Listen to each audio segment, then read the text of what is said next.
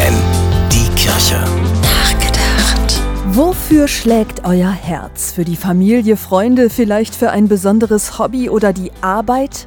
Wofür schlägt dein Herz? Sich dieser Frage gründlich zu widmen, dazu ruft jetzt das Bistum Hildesheim junge Leute auf, die in diesem Jahr die Schule beenden. Bis Donnerstag laufen noch die Abi-Klausuren für rund 31.000 junge Männer und Frauen in Niedersachsen. Und nicht wenige stehen danach vor der Frage, wie geht's jetzt weiter? Der Vorschlag des Bistums ein freiwilliges Jahr mit besonderem Bonus. Das heißt, die jungen Erwachsenen werden ein FSJ absolvieren und in diesem Jahr gemeinsam in einer WG leben.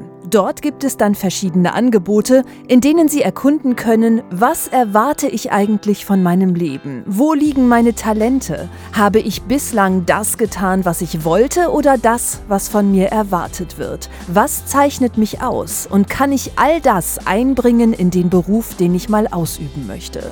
Je offener die jungen Leute an diese Fragen herangehen, desto besser, sagen die Organisatoren, und suchen deshalb für dieses freiwillige Jahr vor allem Personen, die noch gar nicht wissen, wohin ihr Weg sie mal führen soll.